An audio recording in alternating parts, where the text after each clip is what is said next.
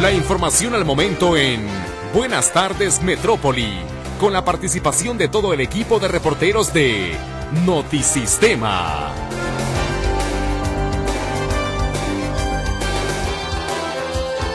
Muy buenas tardes, bienvenido a las noticias. A continuación, un adelanto de la información que tenemos preparada para usted.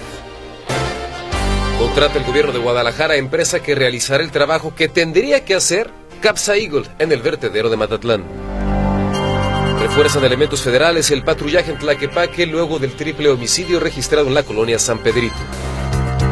Saldo blanco tras los festejos por el Día de la Candelaria en San Juan de los Lagos, reportan autoridades estatales. Participarán 400.000 negocios en el censo económico que realiza el INEGI en Jalisco. Promete el presidente López Obrador no endeudar al próximo gobierno. Todavía no hay dinero para fondear el incremento a las pensiones que plantea el presidente López Obrador, reconoce el gobierno federal. México se convierte nuevamente en el primer socio comercial de Estados Unidos con un intercambio de bienes por cerca de 799 mil millones de dólares el año pasado. Envía México a Chile dos aviones con 26 toneladas de alimentos para apoyar a los afectados por los incendios forestales. Murió ahogado el expresidente chileno Sebastián Piñera tras la caída en un lago del helicóptero que piloteaba, revelan las autoridades. Con información en materia de meteorología, le platico que el nuevo sistema frontal se desplaza por la región norte y noreste del país. Esto en combinación con el ingreso de humedad mantendrá temperaturas bajas y lluvias en estas regiones. El resto de México continúa bajo la influencia de un sistema anticiclónico. Esto impide la formación de nubes. Se mantendrá la combinación de sol y nubes por la mañana y mayormente soleado hacia la tarde. Jalisco conserva las condiciones de días anteriores. Hablamos de una nubosidad ligera por la mañana Cielo soleado hacia la tarde, una temperatura en términos generales agradables, cálidas en horas del día, frescas durante la noche. Y el área metropolitana de Guadalajara amaneció una temperatura de 10 grados, se pronostica alcanzar una máxima de 30. La tarde soleada, fresco por la noche y hasta el amanecer. Hoy el sol se ocultará a las 18 horas con 46 minutos y por lo pronto la temperatura actual aquí en el área metropolitana de Guadalajara es de 25 grados. ¿Qué tal? ¿Cómo le va? Me da muchísimo gusto darle la bienvenida a esta emisión de Buenas tardes Metrópoli a través del 1150 de amplitud modulada Radio Metrópoli. Escucha usted la estación de las noticias. Esta tarde trabajamos y lo hacemos, por supuesto, con muchísimo gusto. Lulú Torres atendiendo su comunicación a través de las líneas telefónicas 33 38 13 15 15 y 33 38 13 14 21. Carlos Flores en los controles de audio y frente a este micrófono les saluda su servidor Ricardo Camarena. Le invito a que nos acompañe en este espacio a partir de este momento y hasta las 2 de la tarde para conocer los detalles de la información más importante generada en lo que ha corrido ya de esta jornada mitad de semana, miércoles 7 de febrero del 2024. Antes de irnos a la pausa, con el propósito de regresar y compartir los detalles de esta información que ya le hemos adelantado, quiero recordarle que también podemos estar en contacto a través de WhatsApp. Nos puede hacer llegar sus mensajes de texto en el 33 22 23 27 38. Sus comentarios, sus reportes, sus opiniones son muy importantes para nosotros, nos ayudan a enriquecer este espacio y bienvenidas todas las posturas. Requisito mínimo indispensable, el respeto. Y a partir de ahí, bueno, podemos platicar de lo que sea. Nos vamos a la pausa y enseguida hay más.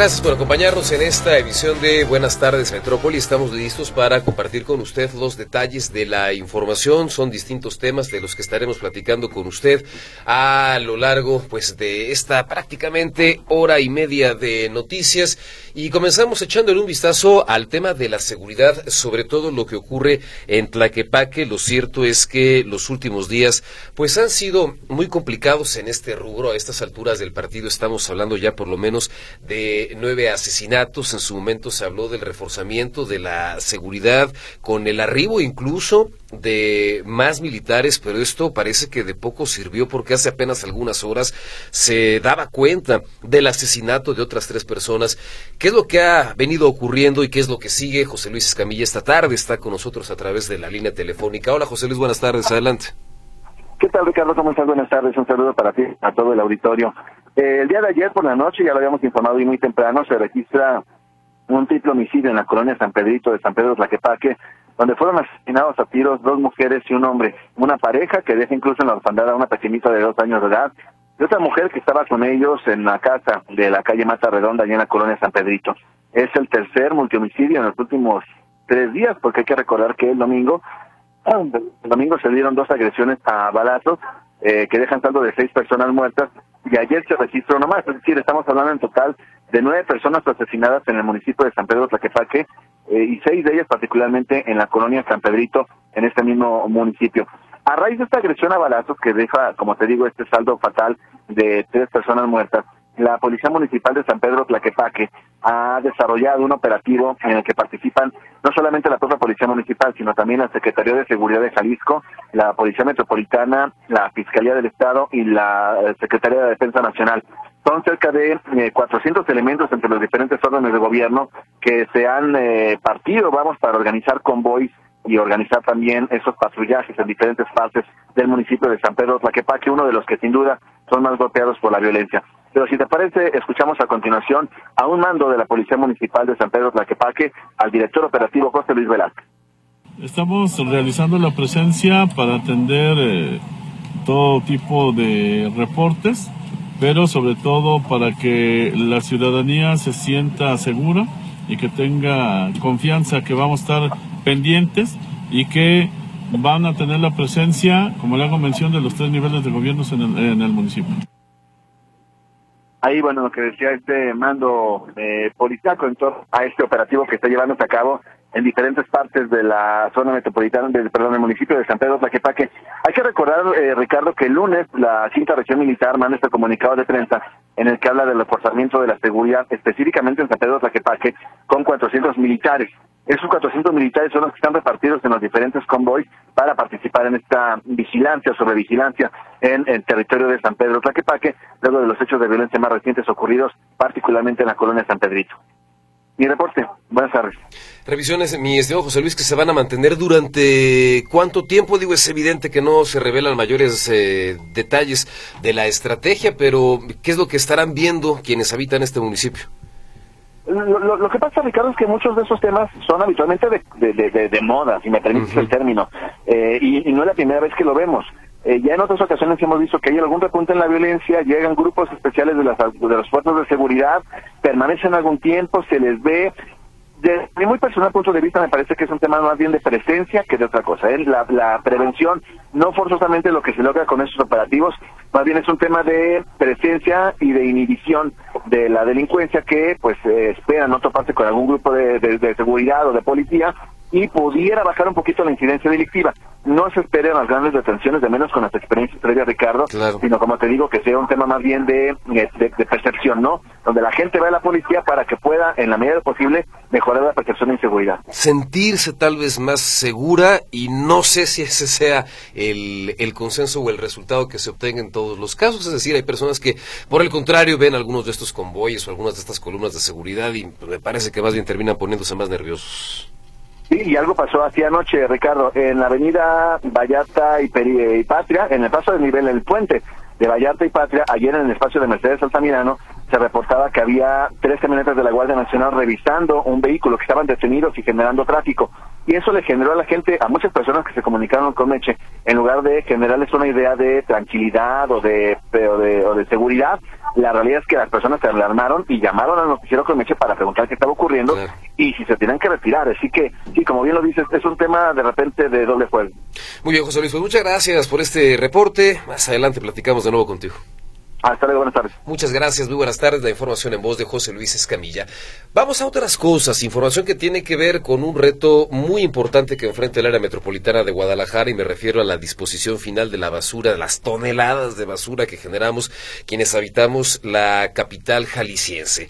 Un eh, punto estratégico, digámoslo así, pues es el vertedero de Matatlán, en donde hay un compromiso por parte de CAPSA, así está establecido, para que se haga una intervención y una remediación respecto a los residuos que se colocan, que se dejan en este punto. Sin embargo, pues llama mucho la atención que las autoridades tapatías, en vez de apretar a CAPSA, terminaron contratando una empresa para que le haga la chamba. ¿Cómo está la cosa, Héctor Escamilla? Buenas tardes, adelante. ¿Qué tal, Ricardo? ¿Cómo estás? Buenas tardes, un gusto saludarte. En efecto, así como lo mencionas, eh, cuando se tendría que haber sido la empresa CAPSA la que tendría que ser la responsable de las labores de saneamiento de este basurero de Matatlán, este eh, central de transferencia de Matatlán, para ser puntuales, pues se contrata una empresa para que le haga el trabajo. ¿Qué es lo que sucede? A ver, recordemos que en el caso de Matatlán, este, esta central de transferencia desde el año 2007 dejó de operar. Esto por, ya había llegado a su límite de vida útil y desde entonces había pedido por parte de los vecinos que hubiera labores de remediación. Cuando cierra Matatlán, entra en operaciones el basurero de los Laureles. Sin embargo, hay que recordar que en el año 2021 los Laureles cierran sus puertas y esta empresa Casa, que era la que recibe la basura de Guadalajara, de, Tlajumulco, de, de, El Santo y de Tonala, pues se queda sin un sitio de disposición final de desechos sólidos. ¿Qué es lo que hizo la empresa? Sin pedir permiso, sin ninguna autorización, durante los años 2021 y 2022 estuvo llevando la basura de Guadalajara y de Tonalá a esta central de transferencia de Matatlán, a pesar que ya había estado cerrada y estaba clausurada. Eh, los vecinos cuando se percatan que la empresa CAPSA reabre de forma unilateral este, este basurero, pues claramente pegan el grito en el cielo y dicen no estamos de acuerdo en cómo están haciendo las cosas. Porque había un segundo problema, las centrales de transferencia, como su nombre lo dice, solamente son zonas de paso de la basura. Ahí llega el camión recolector de la basura, deposita, 48 horas, ah, o antes de 48 horas, la basura tiene que ser retirada, perdón, y llevada a un sitio de disposición final. Pero ¿qué es lo que hizo la empresa CAPSA? Lo que argumentan los vecinos es, nunca sacaron la basura, sino que ahí la fueron amontonando y dejando y dejando. En el año 2020, eh, a principios del año 2023, se advirtió por parte del Ayuntamiento de Tonalá al Ayuntamiento de Guadalajara que recogieran y que presionaran a CAPSA para sacar la basura que, que, estuvieron llevando, que fueron cerca de 20 mil toneladas en esos dos años. Entonces, eh, al parecer, esta compañía no aceleró los trabajos de remediación ambiental, no sacó la basura. ¿Y qué sucedió? Bueno, esta basura, en parte después del incendio de mayo de 2023, gran parte de esta basura se solidificó eh, por la tierra que le echaron encima junto con lixiviados Ahora, sacar la basura básicamente es imposible. ¿Qué es lo que hicieron? Bueno, consiguieron, se consiguió un permiso por parte del Ayuntamiento de, Guadalajara, eh, por de las autoridades ambientales estatales, para que la basura no se saque, pero de menos se sepulte. Ahora, pero ¿quién es el quien está haciendo este trabajo? No, no es la empresa CAPSA que le hubiera tocado la responsabilidad por sus acciones, sino que el Ayuntamiento de Guadalajara le está pagando además hizo, eh, 39.4 millones a una empresa llamada Código A Construcciones para que sean ellos quienes hagan este, esta, esta remoción de tierras sobre los escombros. El, lo el Ayuntamiento de Guadalajara eh, mandó una respuesta sobre esa situación y argumentan que no se están llevando a cabo de remediación ambiental dentro del predio, sino de mitigación ambiental, que es distinto. Es decir, mitigación lo que están pretendiendo es reducir las afectaciones que está generando la basura a cielo abierto, evitar nuevos incendios, evitar la presencia de plaga de, fauna nociva y por eso es que está arrojando tierra sobre los desechos sólidos. Si te parece, Ricardo, y me apoyas eh, con lo que dice el presidente municipal de Guadalajara, Francisco Ramírez Salcido, sobre este, esta problemática. Bueno, eh, es una responsabilidad de la empresa, pero justamente por eso nosotros vamos a instruir obras públicas para que pida un informe detallado. A nosotros nos interesa eh, la salud y el manejo que tiene, que tiene que ver con la basura aquí en Guadalajara. ¿Se justifica el tema de que el ayuntamiento le pague a otra empresa por algo que le toca a CAPSA? Bueno, vamos a pedir el informe, vamos a ver cómo está y, les, y yo les paso la información para darles una, darle certeza en ese tema. Y bueno, lo que explica el, ayuntamiento es, dice, no se le está quitando responsabilidad a CAPSA, CAPSA es la responsable de hacer los trabajos de remediación ambiental, es decir, de limpiar el, predio ya de manera definitiva, pero por lo pronto sí se están llevando a cabo trabajos de mitigación y es por eso que justifican la contratación de una empresa. Eh, lo que no se especifica, en todo caso, en esta información que nos comparte el Ayuntamiento de Guadalajara es si estos 39.4 millones de pesos los vamos a pagar los ciudadanos o se le van a terminar cobrando a la empresa CAPSA por lo que no hizo. Eh, los vecinos están en desacuerdo. Ellos están exigiendo que la autoridad ponga orden con esta empresa de CAPSA, este tema de CAPSA, y saquen la basura como debió haber sido desde un principio. No están de acuerdo en que ahora, como se dejó pasar la situación, pues simplemente se cubra, se, se esconda, digamos, debajo de la alfombra la basura que ahí dejaron amontonada, y por el contrario la empresa simplemente diga eh, o se lave las manos ya de esta situación eh, porque nunca debieron haber llevado los desechos sólidos. Escuchamos, si te parece, Ricardo, lo que nos dice Armando Bañuelos, uno de los dirigentes de la zona. Caso, ahí se requiere una, una operación especial para ver eh, cómo se, se sacan esos residuos, pero lo que es fundamental es de que arbitraria ilegalmente los depositaron ahí y a la empresa CAPSA se le pagó tanto la recolección como el traslado y la disposición final y a final de cuentas nos lo arrojaron a un sitio donde no tenían una autorización. Por eso queremos que se cumpla con el convenio de concesión y también pues que se cumplan las, leyes ambientales. Ahí escuchamos lo que está diciendo Armando Bañuelos, uno de los activistas y dirigentes vecinales. La empresa, bueno, sale bien librada, tapan la basura, eh, pero nunca se hizo lo que se tenía que haber hecho, eh, que era retirarla porque finalmente ya cuando se sepulte ya no la van a poder sacar. ¿Por qué se permitió que, las uh, omisiones de la empresa ahora se tengan que ser cubiertas por el ayuntamiento? Es lo que reclaman algunos vecinos. Entonces la situación es lo que está presentando allí en la zona de Mazatlán, que afecta pues a, decenas de comunidades y colonias, fraccionamientos, Luz Quinta, que es uno de los más numerosos, estamos hablando de más de 50 mil personas, perdón, 50 mil viviendas en esta zona tan solo, que está siendo afectada por esta puesta en operación de nuevo de la zona del basurero de Mazatlán. Esta es la información, Ricardo. Buenas tardes. Pues un asunto, entonces, mi estimado Héctor, que se justifica desde lo estrictamente técnico, diciendo la chamba que tiene que hacer CAPSA no es esta que se requiere en este momento y por eso es que estamos contratando una empresa. Eh, un tema del que, bueno, al menos es mi percepción, el alcalde no tiene mayores datos. Sí, eh, lo está, parecía que no, estaba muy enterado del asunto. Eh, eh, aquí lo, lo que están reclamando los vecinos y con justa razón es, bueno, porque se tolera que la empresa no haga lo que le vamos no hizo lo que le correspondía que era sacar la basura cuando debió ahora se le paga otra para que haga su chamba.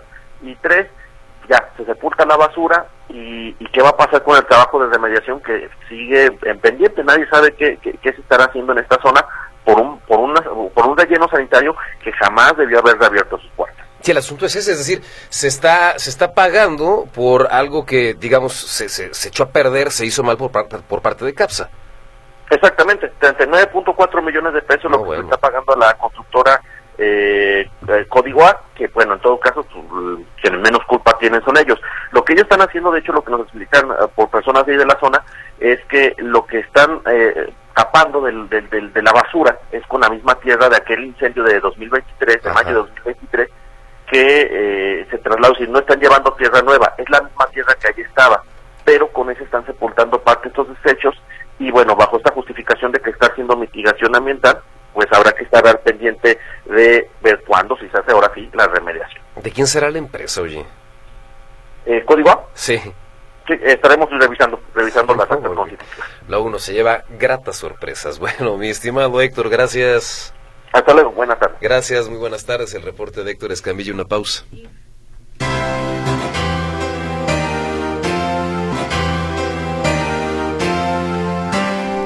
Está en marcha el censo económico que realiza el INEGI aquí en el estado de Jalisco. Vamos a conocer los detalles de la información en voz de Grisela Torres Zambrano. Gris, buenas tardes, adelante. Gracias, Ricardo. ¿Cómo estás? Muy buenas tardes. Pues este martes 6 de febrero comenzó el levantamiento del Censo Económico 2024 a todos los establecimientos que generan bienes y servicios en el país, para tener una radiografía estadística de las actividades productivas. El delegado del INEGI en Jalisco, Dilón Cortés, explica que en la entidad más de 400 mil negocios serán visitados para la realización de una entrevista que durará en promedio entre 30 y 40 minutos, la cual será confidencial y obligatoria. nos habla precisamente sobre el contenido del cuestionario para que los comerciantes, empresarios y prestadores de servicios preparen sus respuestas. Este censo comenzó precisamente el día de ayer y va a concluir el día 31 de agosto. Eh, y bueno, lo que le vamos a preguntar precisamente a, nuestros informantes son los datos de identificación y ubicación del establecimiento del negocio, a qué actividad se dedican, qué, cuánto personal ocupado tienen, las remuneraciones eh, pagadas, la organización del negocio, la edad del negocio, la categoría jurídica, sus gastos, sus ingresos, las materias primas que utilizan, el valor de la producción, sus activos fijos, si realizan comercio electrónico, si el negocio tuvo acceso a crédito, si usa tecnologías de la información y si tiene registros contables, entre otras, entre otras preguntas. Esta es la temática fundamental. Y obviamente pues vamos a visitar a los establecimientos manufactureros, comerciales, de servicios, de construcción, transporte, electricidad, minería, pesca, etcétera. Es importante eh, que sepan que se conforma el artículo 45 de la, de la Ley del Sistema Nacional de Información Estadística y Geográfica, eh, cuando se nos solicite información con fines estadísticos, censales y geográficos, tenemos la obligación precisamente de proporcionar los datos que se nos soliciten con veracidad y oportunidad y desde luego este también las autoridades competentes tienen la obligación precisamente de apoyar digamos este ejercicios como este o sea es, obligatorio proporcionar información pero lo más importante también es que la misma ley protege la información que nos proporcionan todos los establecimientos, todos los informantes. Sí, delegado, Porque tenemos la obligación de eh, preservar la confidencialidad de la información. Bueno, es importante destacar que el personal del INEGI estará identificado con una credencial oficial para recabar la información. Este censo, Ricardo, que se levanta cada cinco años, comenzó, como escuchamos al delegado, este 6 de febrero y terminará el próximo 31 de agosto. Es importante también destacar que no se utilizará la información para fines fiscales, tampoco eh, para fines de conocer si tienen permisos con los diferentes ayuntamientos de la zona metropolitana de Guadalajara o de Jalisco. La información solo simplemente tiene fines estadísticos, así es de que así se levantará el, eh, digamos, se recabará la información para todo negocio eh, que preste algún servicio, ofrezca algún servicio en la entidad y bueno, ya en los próximos meses estaremos conociendo los resultados. Es el reporte, Ricardo. Gracias y muy buenas tardes. Gris, muchísimas gracias por la información. Buenas tardes. Buenas tardes. Muchas gracias. Es el reporte de Grisela Torres Zambrano con los detalles en torno a este censo económico que está realizando el INEGI a, por lo menos ya lo escuchaba usted, 400 establecimientos aquí en el estado de Jalisco, que es un levantamiento de información importante que le permite a este instituto pues realizar una radiografía respecto a temas de interés público eh, que nos permiten tener, digamos, un termómetro en distintos rubros, en distintas áreas, en este caso específicamente el que tiene que ver con el sector comercial aquí en nuestro país. Un asunto, eh, insisto, pues que reviste trascendencia en espera de que eh, pues estos eh, resultados nos permitan tener una fotografía de cómo está el país en este momento en esta materia. Tenemos algunos comentarios de parte de nuestros radioescuchas y como siempre muchas muchas gracias. El caso de Alfredo García, quien dice, "Ojalá que tuviéramos un presidente que combatiera a los malos con tanta fuerza y de manera tan decidida como lo hace el presidente López Obrador con el tema de los vapeadores", comenta Alfredo García. Gracias por eh, compartirnos su opinión y también a través de WhatsApp, Jorge Ponce eh, dice, mi opinión es que aunque lleguen cientos de militares, la seguridad sigue siendo responsabilidad del primer respondiente. Se refiere a las policías locales, a las policías municipales que tristemente no dan confianza y en este sentido, don Jorge, pues tiene usted muchísima razón.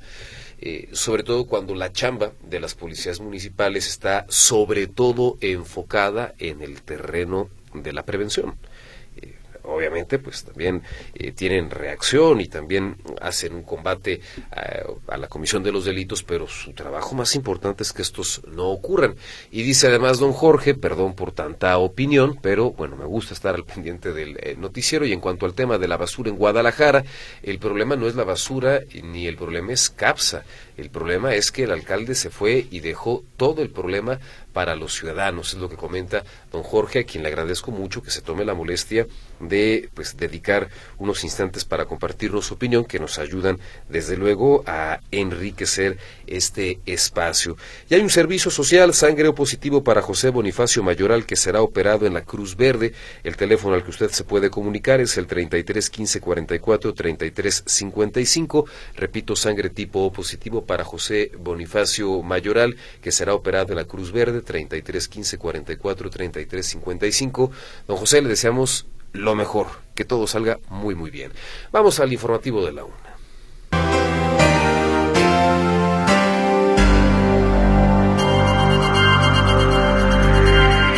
Continuamos en esta emisión de Buenas tardes Metrópoli. Muchísimas gracias por su compañía. Vamos a recordar las noticias más importantes de las últimas horas.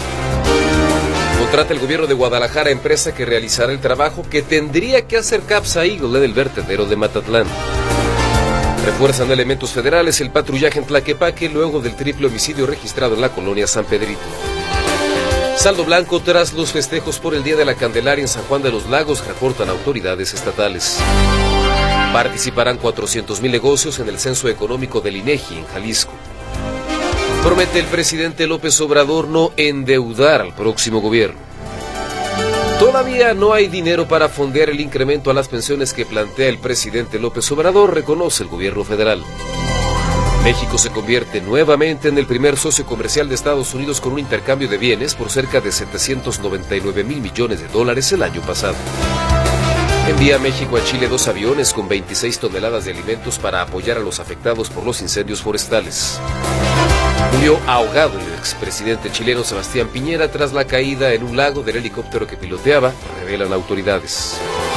La temperatura actual en Guadalajara 26 grados Celsius, parte de la información más importante de las últimas horas.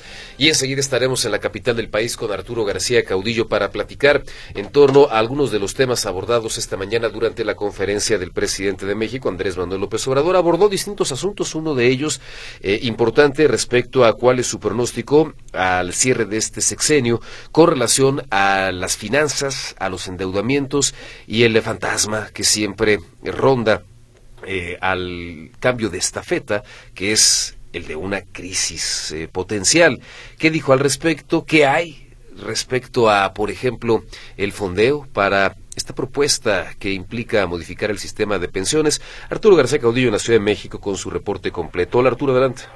¿Qué tal Ricardo? ¿Cómo están amigos? Me da gusto saludarles. El presidente Andrés Manuel López Obrador aseguró que no dejará deuda eh, al próximo gobierno. dice que toda esta campaña sobre que el endeudamiento del gobierno mexicano es superior a la de sexenios anteriores es mentira y que la mejor muestra es que las finanzas hoy en día son eh, sanas eh, a tal grado que incluso puso como ejemplo eh, lo recaudado durante el primer bimestre del año pasado que fueron en el 2023 que fue inferior a lo que se recaudó solamente en el primer mes de este año. Pero vamos a escuchar al presidente Andrés Manuel López Obrador.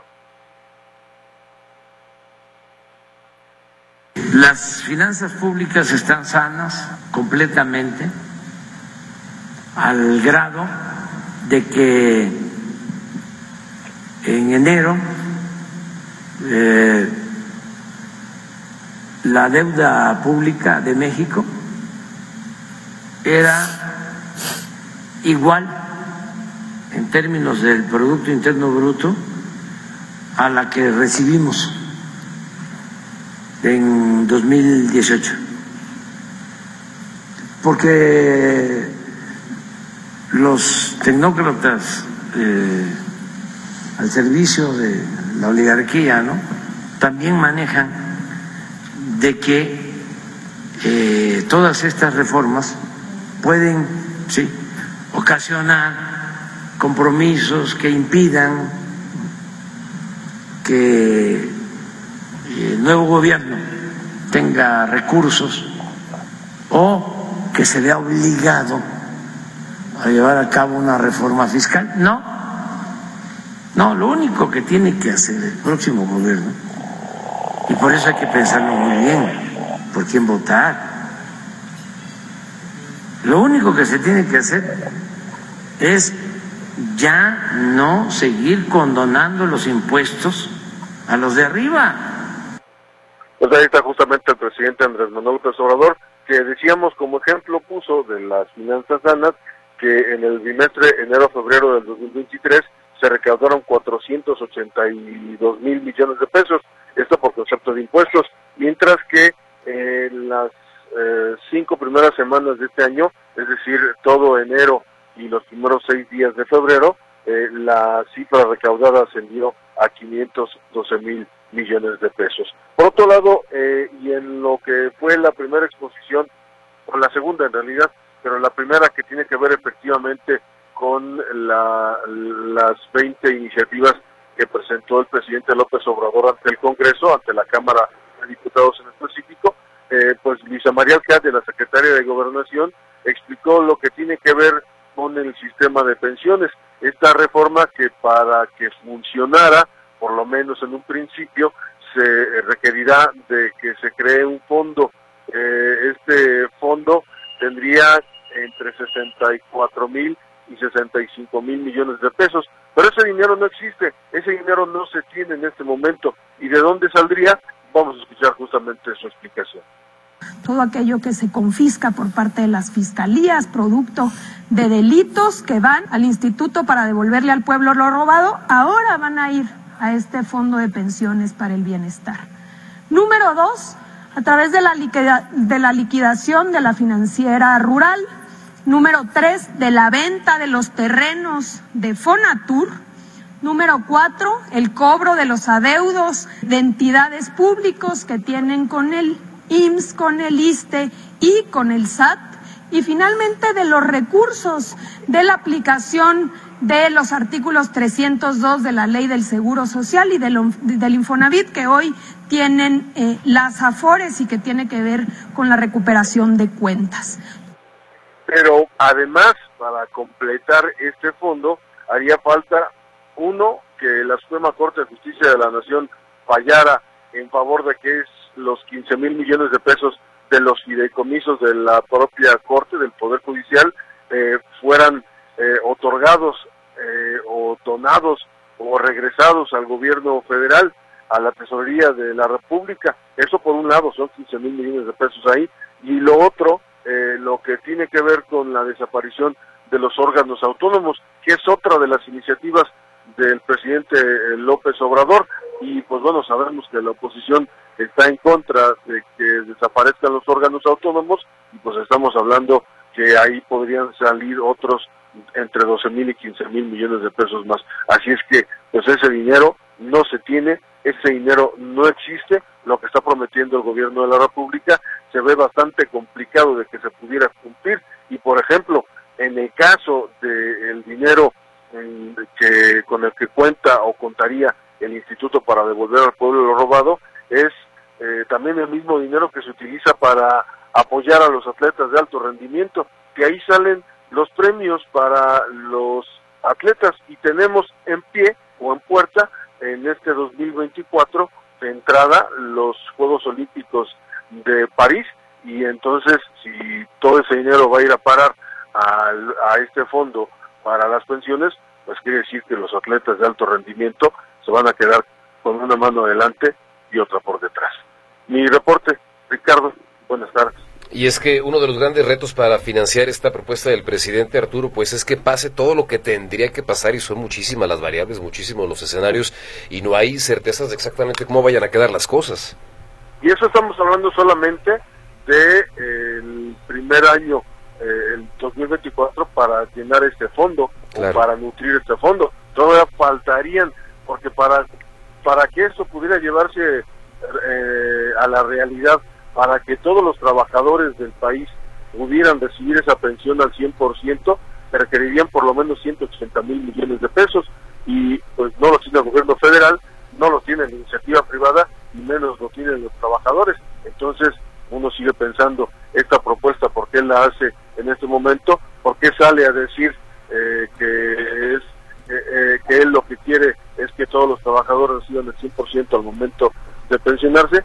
Si de entrada lo que está ofreciendo es solamente para aquellos que eh, fueron afectados, entre comillas, por las reformas del 97 y del 2007 al IMSS y al Seguro y al, y al ISTE.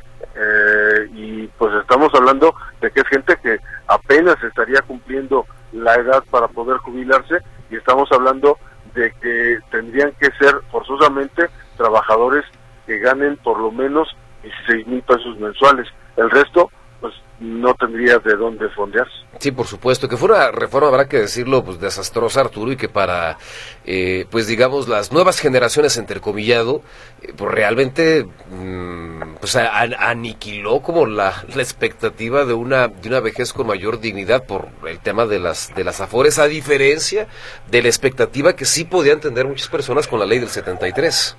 Exactamente, porque en aquel entonces, los que todas comenzamos a trabajar con eh, con esa ley antes de la reforma, sí teníamos esa expectativa, o toda la tenemos, de recibir el 100% de nuestro salario al momento de jubilarnos. Pero después estas reformas, pero eh, si bien eh, afectaron a los trabajadores, siguieron dando la oportunidad a aquellos que trabajábamos desde antes, a partir de la ley del 73, claro. de contar además con el Afore, que sería, digamos, un ingreso, ingreso extra, extra para los que estamos por jubilarnos o que estamos jubilándonos en este momento. Y para los que no, pues nada más lo que le caiga al cochinito en un país en donde los sueldos pues no son necesariamente de lo mejor, en donde en algunos casos incluso existen las subdeclaraciones y en donde pues esta esta expectativa pues no más no va más allá de lo que pues el trabajador alcance a ahorrar y punto. Y además en un país donde la cultura del ahorro no es precisamente eh, de cada día. Además, que es, bueno, pues un escenario poco alentador para las nuevas generaciones. En fin, mi estimado Arturo, gracias. Al contrario, buenas tardes y eh, saber cómo se desarrolla esto. Claro. Ya, ya en el Congreso ya recibieron, ya, le, ya eh, se están enviando o se estarán enviando en este día a comisiones eh, todas estas iniciativas enviadas por. Sí, por supuesto, y a ver qué suerte se corre en los congresos locales por, digamos, el tamaño de estas eh, reformas, aunque los números, digamos, en el interior del, país le, favorecen, ¿no? Sí, en el interior sí, los 23 congresos, eh, hay 23 congresos que son dominados por Morena y no habría ningún problema. El problema es en el Congreso Federal porque sí se requieren para reformas constitucionales dos terceras partes de los votos de tanto diputados como senadores y para esto se requiere el apoyo de la oposición. Si no hay oposición eh, a favor de estas reformas, pues simple y sencillamente no pasarán y no llegarán a los congresos locales. Sí, por supuesto. Entonces a, a negociar y seguramente más de algún partido de oposición, pues a vender caro el amor. Y el tiempo electoral también se ve bien complicado. Se cotiza. Gracias, Arturo.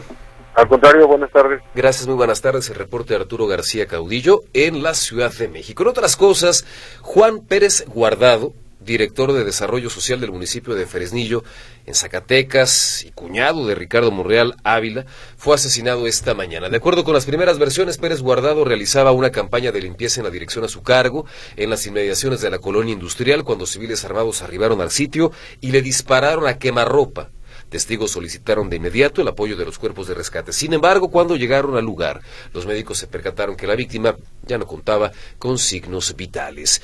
En otras cosas, el año pasado, 2023, México recuperó la corona como el principal socio comercial de Estados Unidos, mandó a Canadá al segundo puesto y de acuerdo con datos oficiales del vecino país, en 2023 el intercambio de bienes entre ambas naciones ascendió a una cifra sin precedentes de 798.834 millones de dólares. Este monto, de acuerdo con el reporte de la Oficina del Censo del Departamento de Comercio de Estados Unidos, significa un crecimiento del 3% respecto al 2022.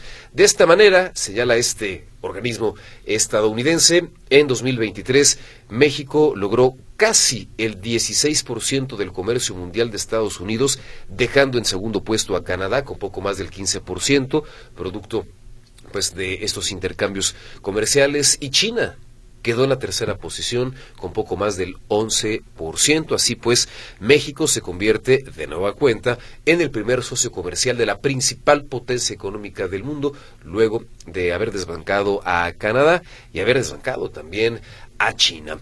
En otras cosas, la ocupación de mariposas monarca en sus santuarios de hibernación en México cayó casi el 60%. Se colonizaron apenas 0.90 hectáreas. Esto debido a los aspectos ambientales que se están generando a nivel mundial. Información que da a conocer Gloria Tavera, quien es directora general de conservación de la Comisión Nacional de Áreas Naturales Protegidas. Refiere que la superficie ocupada de mariposa monarca representa una disminución de 0.67 hectáreas cubiertas en los bosques en los santuarios del Estado de México y Michoacán, similar a la de hace 10 años cuando se registró una baja considerable en la ocupación forestal de aquellas colonias. Y hablando precisamente de asuntos forestales, bueno, en donde están las cosas muy complicadas es en Chile, ante la emergencia que está enfrentando este país por los incendios forestales que han dejado más de 100 muertos. El presidente de México, Andrés Manuel López Obrador, informó que el gobierno envió dos aviones con víveres para ayudar a la población.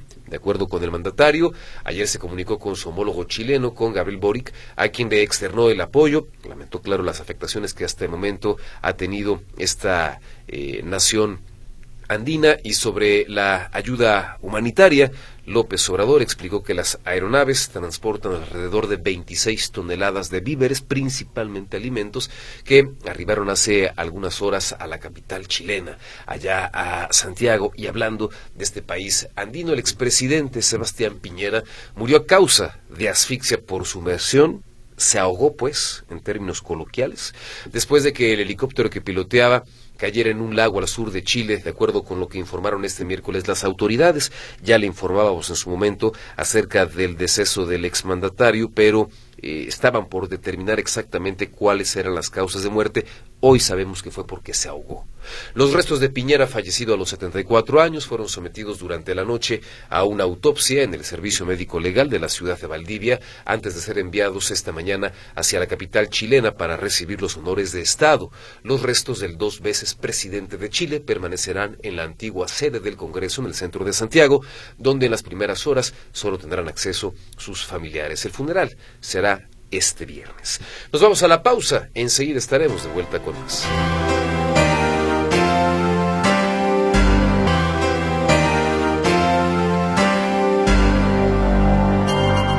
Y continuamos con las noticias. Vamos a la línea telefónica a escuchar el reporte de Claudia Manuela Pérez con los detalles en torno a la inauguración de esta glorieta, la glorieta Monraz, recientemente intervenida, ampliada, una obra que a menos a título personal, en lo estético, pues está muy bonita, se ve muy padre, pero ya en términos de, funcionalidad, de operatividad, del caos que se genera, de lo estorboso que es transitar por ahí, bueno, esa ya es otra historia. Finalmente los trabajos quedaron concluidos. Claudia, buenas tardes, adelante.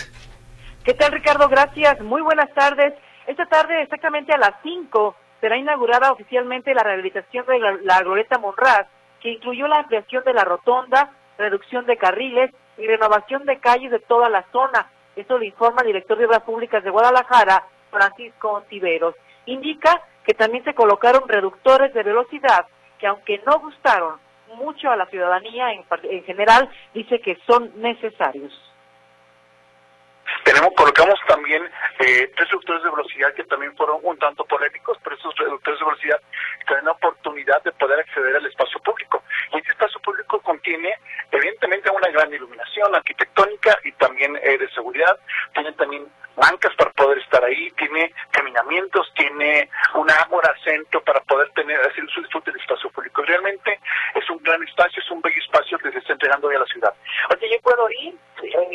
Bueno, señala que es un bello espacio que se entrega yo a la ciudad e indica que como parte del proyecto se cambiaron banquetas y pavimentos en algunos tramos de las avenidas Pablo Neruda, Acueducto, Juan Palomar, Montevideo, Palermo y Manuel Acuña, todo con una inversión de 200 millones de pesos. Hay que recordar que esta glorieta Monraz pues se encuentra exactamente frente eh, a lo que es el proyecto que se construye del nuevo consulado de Estados Unidos en Guadalajara, Ricardo, que también es un proyecto muy grande y que será inaugurado entre abril y mayo de este año. Como parte de ese proyecto, pues el Ayuntamiento de Guadalajara renovó y remozó toda esta zona del lago de Tamonraz, que concluyeron las obras desde diciembre pasado, pero será inaugurada oficialmente hoy por el gobernador del estado, Enrique Alfaro, y autoridades de Guadalajara. Esta glorieta Monraz, eh, pues tiene muchísimos años, hay que recordarlo, era muy amplia, se redujo, estos, se redujeron estos, eh, estos eh, carriles, solamente dos, y se instalaron estos reductores de velocidad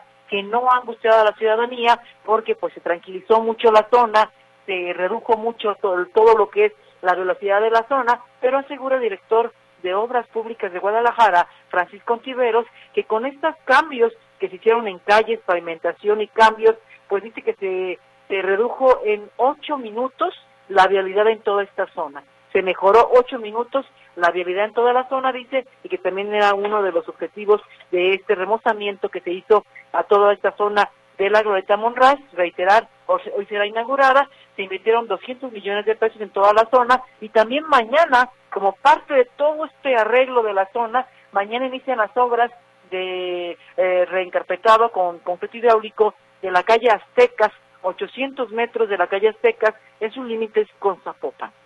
Mi reporte, Ricardo. Muy buenas tardes. O sea que será, seguirá siendo complicado, Claudia, transitar por este punto que será eh, intervenido todavía un poco más. Sí, hay que recordar que también se instalaron ciclovías, también eso tranquilizó la zona y bueno, también se anuncia este remozamiento, esta rehabilitación del pavimento de la calle Secas, que también implica algunos cierres algunos problemas todavía a la movilidad en la zona. Muy bien, pues eh, veremos eh, finalmente qué tal, qué tal, qué tal quedan estos eh, trabajos con la, pues sí, la queja, y ya lo apuntabas Claudia en tu intervención, de muchos automovilistas que dicen, si de por sí la glorieta se saturaba, ahora con la reducción y con los reductores de velocidad, bueno, pues está de flojera pasar por ahí.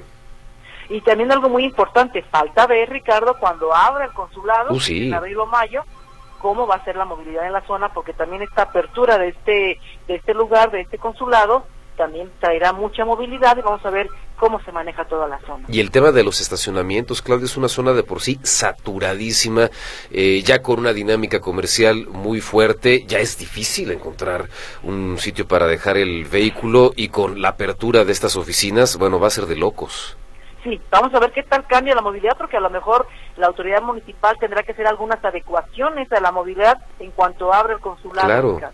se, ¿Se te ocurre un aquí hay lugar, unos, unos parquímetros virtuales? Tal vez, vamos a ver qué es lo que hace la autoridad, pero sí tendrá que haber algunas adecuaciones porque esa zona se va a poner complicada con la apertura del consulado, sería en abril o mayo, vamos a ver qué pasa, se tranquilizó mucho con estos reductores que no gustaron mucho a la ciudadanía, se redujeron los carriles y bueno, vamos a ver también si este espacio verde que se rehabilitó ahí en medio de la glorieta también es utilizado por la ciudadana. Ojalá que sí, está bonita, está bonita. Lo que sí me parece que eh, pues no ayuda mucho a la, fluidez, pero en fin, vamos a ver qué tal. Claudia, por lo pronto, gracias. Gracias, buenas tardes. Gracias, muy buenas tardes. El reporte de Claudia Manuela Pérez. Antes de continuar con más información, atendemos, por supuesto, su participación y retomo la llamada que tenía yo pendiente de José Luis Ramírez, que quiere saber qué documentos hay que llevar relacionados con el tema este de la recarga de mi pasaje, de acuerdo con lo dado a conocer en su momento por las autoridades estatales. La documentación que usted deberá presentar a los cuatro grupos de población a los que va dirigido esto, como mínimo, es eh, la cita impresa o en su formato digital. Hay que llevar el original y dos copias de su CURP con el formato actualizado, un comprobante de domicilio, le puede funcionar perfecto el de la luz, el del agua, el del teléfono, el del pago predial, siempre y cuando no sea mayor a dos meses, eh, un comprobante que además tiene que estar pagado su identificación oficial, ¿no? La credencial para votar, por ejemplo, puede llevar su credencial del INAPAM, su pasaporte, cualquiera de estas es válida. Esto como los documentos mínimos indispensables. Hay algunos adicionales en el caso de que se trate de personas con discapacidad, el tema de los eh, estudiantes, el tema de la persona cuidadora para el traslado o para las mujeres, madres, jefas de familia. Si es el caso, bueno, con muchísimo gusto también se los puedo compartir. De lo contrario, para personas de la tercera edad, estos a los que ya eh, pues estaba haciendo referencia. A través de WhatsApp también nos llegan algunos mensajes y se lo agradezco muchísimo. Es en este caso eh, la participación de Antonio Vega Rivera, quien dice que está trabajando en el censo, este, el censo económico que está realizando el INEGI aquí en Jalisco, y dice es indispensable que la ciudadanía esté informada y que además no es exclusivamente para los negocios, sino también a las casas, ya que en muchos hogares se trabaja por su cuenta y como dicen los propios, es una radiografía de México en general. Muchas gracias, don Antonio, por comunicarse y ojalá que todos eh, pues se sumen a este ejercicio y proporcionen la información que en este caso solicita el INEGI, que promete resguardar con mucho celo, con mucho cuidado, para que no vaya a haber eh, fugas, pero podamos tener un diagnóstico más preciso de en dónde estamos parados en este sentido. Gracias también a Fernando Villalobos, envía saludos y nos comenta que la violencia seguirá en aumento, la militarización del país, la Guardia Nacional, el Ejército, en realidad pues no han resuelto como se quisiera hacer creer eh, por parte del señor de Palacio, se refiere al presidente López Obrador, con esta estrategia de los abrazos y no balazos, a juicio de don Fernando Villalobos, pues ha sido un total fracaso como el resto de sus proyectos. Hay cifras que ciertamente pues permiten afirmar que, que, las cosas no van del todo bien. Estadísticas que dan cuenta de una reducción, por ejemplo, en el número de asesinatos, eso es cierto, pero estadísticas también con carácter oficial, cifras del gobierno federal que indican que, bueno, ya a estas alturas del partido, México registra una cantidad de asesinatos brutal, la más alta, cuando menos en la historia moderna del país. Carla Gómez dice, a propósito del tema de la reforma a pensiones en su momento, allá en el 97, que fueron indiscutiblemente afectadas las personas, ya que la banca privada se jinetea el dinero que recibe de las afores, inclusive, bueno, a todos va a afectar, recibirán una tercera parte del sueldo que tienen ahora y aún así hay personas que siguen apoyando a los verdugos. Qué listos son, dice Carla Gómez. Gracias por compartirnos su punto de vista respecto a este tema que en su momento pues trataron de implementar un modelo replicado de algunos otros eh, países en donde después se dieron cuenta que no era la salida, no era la ruta, nosotros seguimos ahí todavía. Eh, imagínese usted si efectivamente pues este dinero que aportan los trabajadores, que aportan los patrones, se va a empresas que además juegan ¿no? en la bolsa o hacen, o hacen inversiones, a veces ganan, a veces pierden. Eh, y la verdad, y coincido plenamente con Carla, pues, el, escenario o el panorama pues no es muy alentador para quienes se van a, a despedir, digamos, de su etapa laboral bajo esta modalidad. Antonio Mesa dice que los planes para recaudar dinero del gobierno son precarios. Cuando estaba en campaña, decía que sus programas se pagarían con lo que dejaría de robarse los de arriba y de la venta del avión presidencial. Y lo cierto, dice Antonio Mesa, es que el dinero se lo siguen robando y el avión terminó malbaratado después de cuatro años de intentos de poder colocar esta aeronave. Muchas gracias eh, también al maestro Javier Mendoza y nos pide información respecto a cómo tramitar los candados para estacionamiento para personas de la tercera edad, con mucho gusto. Si además nos puede echar la mano con el municipio, porque es además un trámite municipal en muchos casos, se lo, se lo agradecemos, don Javier, que tenga usted un excelente día y pues muchas gracias por su confianza, por comunicarse con nosotros. Y gracias también a Isabel Lomelí, quien reporta que en la colonia San Isidro, por Punto Oriente, no hay agua y no avisaron. ¿Saben si hay algún reporte de cortes de agua? le echamos un vistazo a la información generada por parte del CIAPA.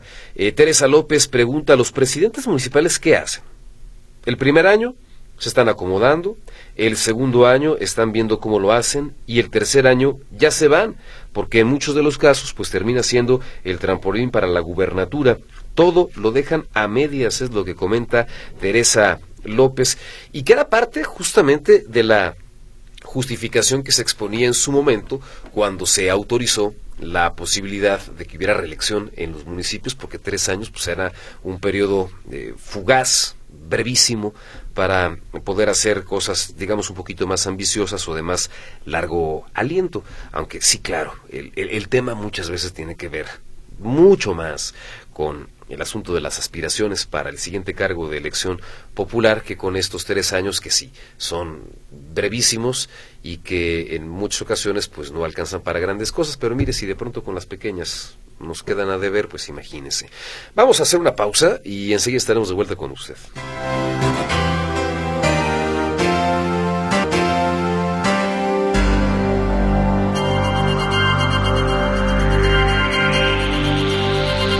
Vámonos a la información deportiva. Martín Navarro Vázquez, esta tarde con usted. Hola Martín.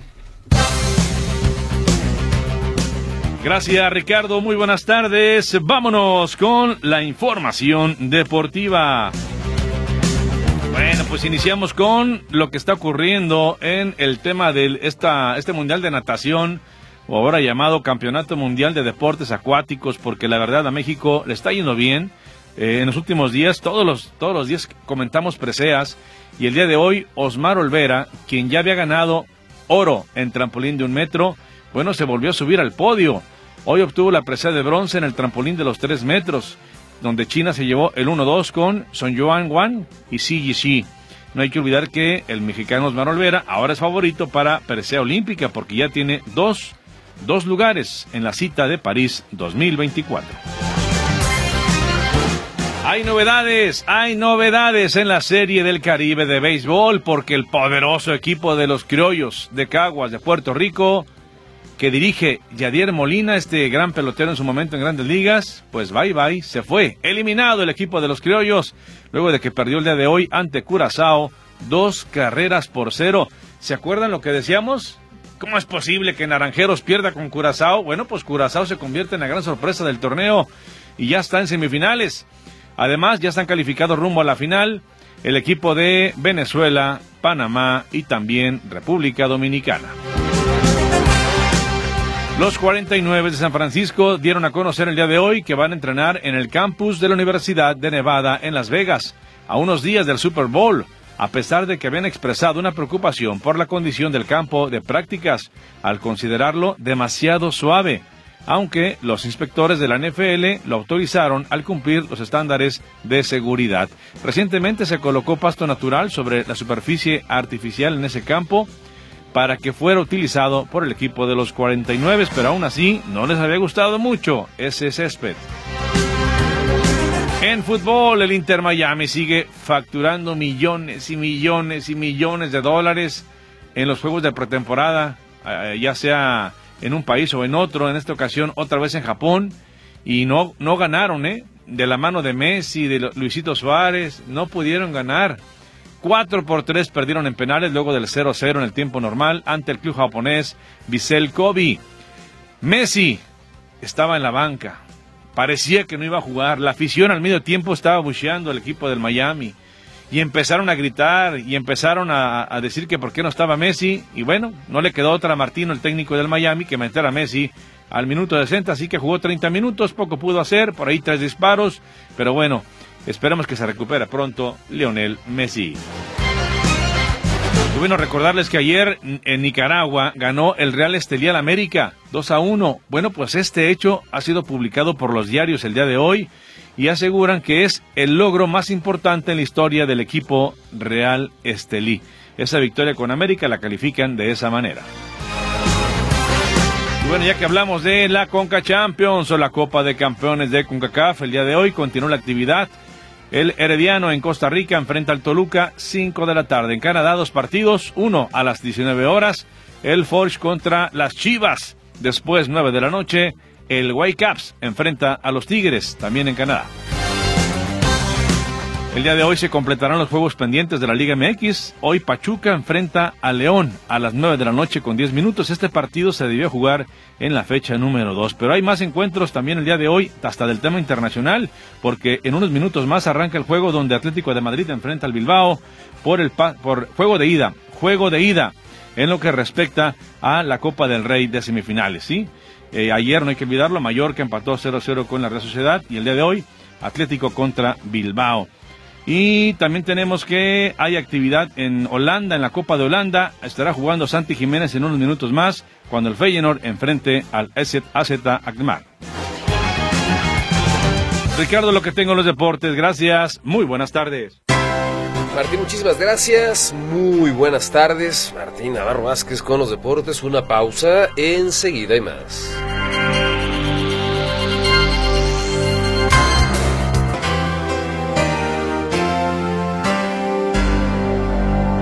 Vámonos a los espectáculos. Pilar Gutiérrez, hola, buenas tardes. Hola, ¿qué tal? Muy buenas tardes. El día de hoy en Información de los Espectáculos les cuento que ya se anunciaron quiénes formarán parte de las actuaciones del Hollywood Bowl, que es uno de los anfiteatros más famosos de Los Ángeles. El recinto presentará artistas latinos de nueva cuenta y es que en esta ocasión debutará en el escenario el colombiano Camilo. Sin embargo, también destacan conciertos como Café Tacuba, Caifanes, Natalia Lafourcade, que regresa al escenario bajo la dirección de Gustavo Dudamel.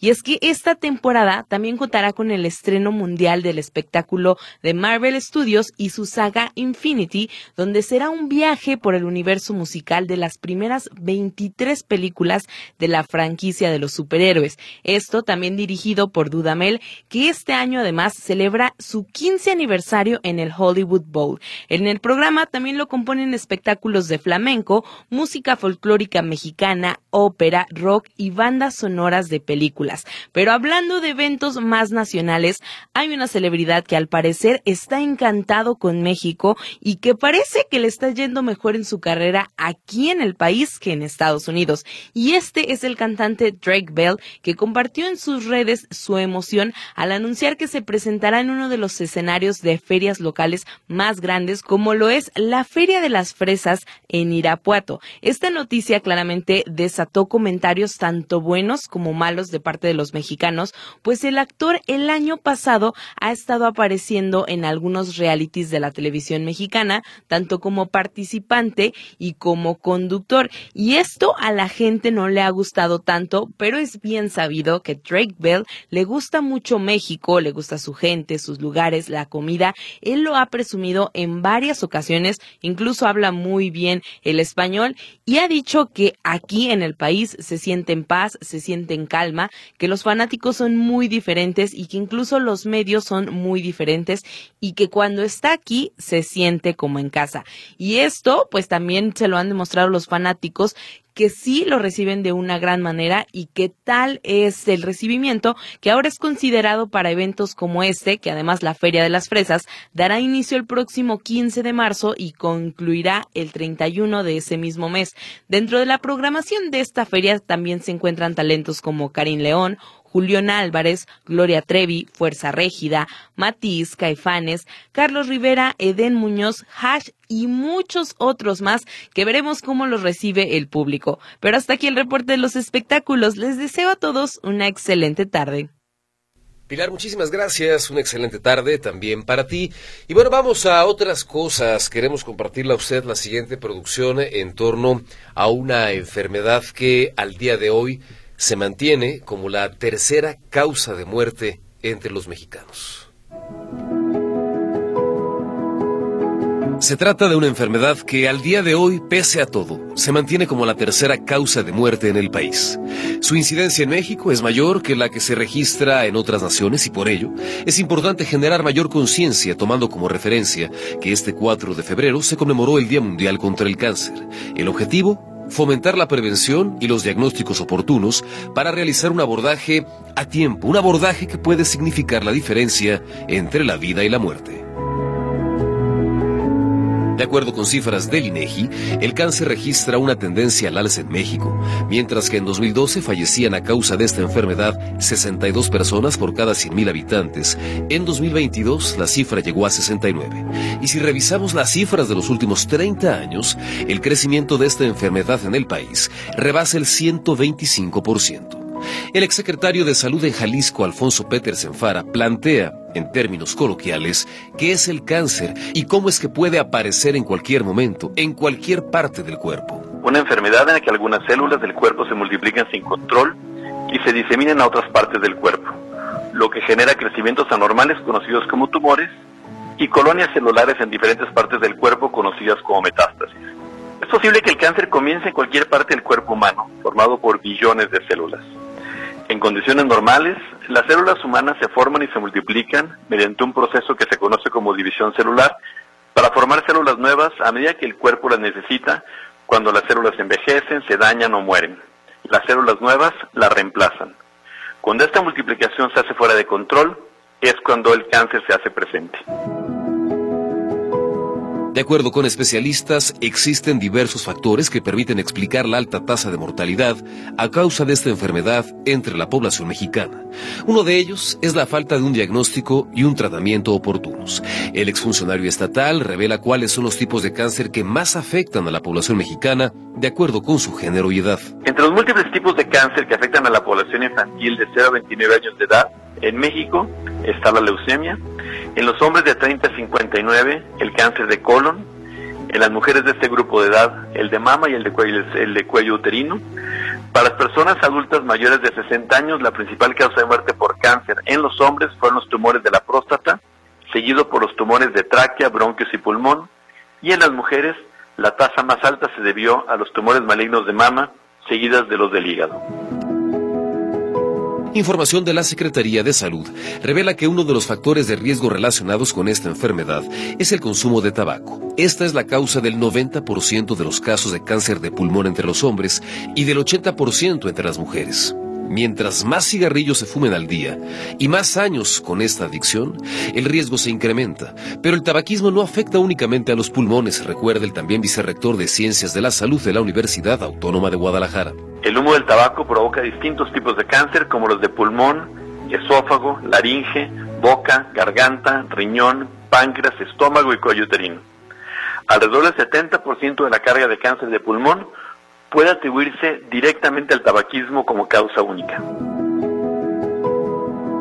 Asimismo, factores como sobrepeso, obesidad, alcoholismo y la falta de actividad física pueden ser factores que incidan en la aparición de este padecimiento. En este contexto, el exsecretario de Salud en Jalisco, Alfonso Petersen, deja sobre la mesa las siguientes recomendaciones. A mantener hábitos y estilos de vida saludables, atender a los llamados a acercarnos a las oportunidades de detección oportuna y en caso de que la enfermedad se haga presente, buscar la orientación médica que nos permita acercarnos a las diferentes alternativas de tratamiento para no solamente tratar de evitar la muerte, sino también mejorar la calidad de vida.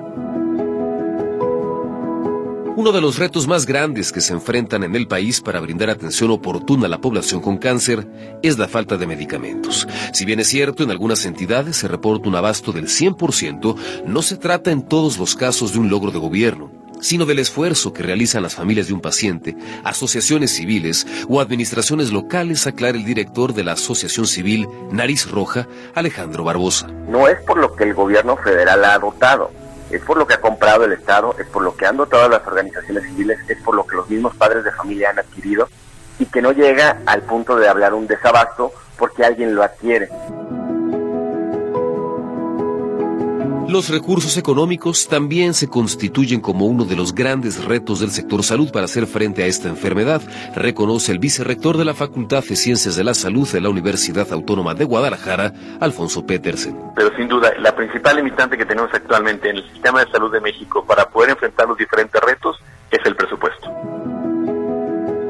Pese a las políticas públicas, campañas y estrategias implementadas para prevenir y hacer frente a esta enfermedad, proyecciones como la del Instituto Nacional de Cancerología advierten que para el 2040 podría registrarse un incremento de entre el 60 y el 80% de esta patología, especialmente el cáncer de mama y el de próstata. Notisistema, Ricardo Camarena.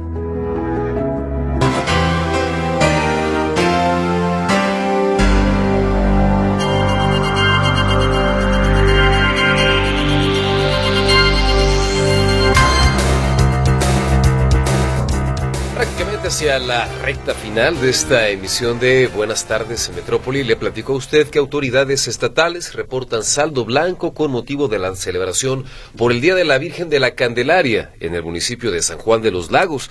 Protección Civil reporta la visita de más de dos millones de peregrinos provenientes de estados como Aguascalientes, Guanajuato, Zacatecas, Michoacán, San Luis Potosí, Querétaro, Durango y Veracruz.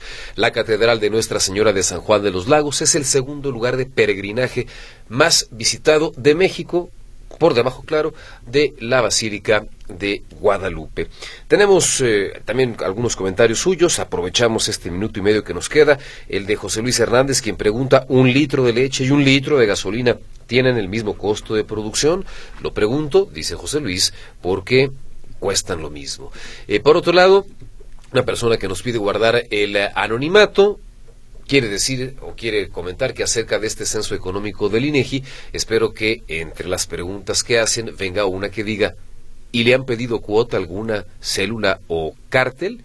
Y así también podrían tener un dato de en dónde están pues cobrando plaza, cobrando piso los integrantes de la delincuencia organizada. Nos están reportando también que en Avenida Presa Osorio, en la colonia Agustín Yáñez, tanto motociclistas en grupo como automovilistas, pues agarran esta vialidad prácticamente como una autopista. Reporte que ojalá llegue a oídos de la policía vial para que despliegue ahí algunos elementos y ponga las cosas pues eh, en orden que se respeten leyes y reglamentos y sobre todo que se reduzca la posibilidad de que se genere algún tipo de percance. Nos vamos, como siempre, muchísimas gracias por su compañía, su confianza y su participación. Soy Ricardo Camarena, que tenga usted una excelente tarde. Por aquí nos encontramos mañana.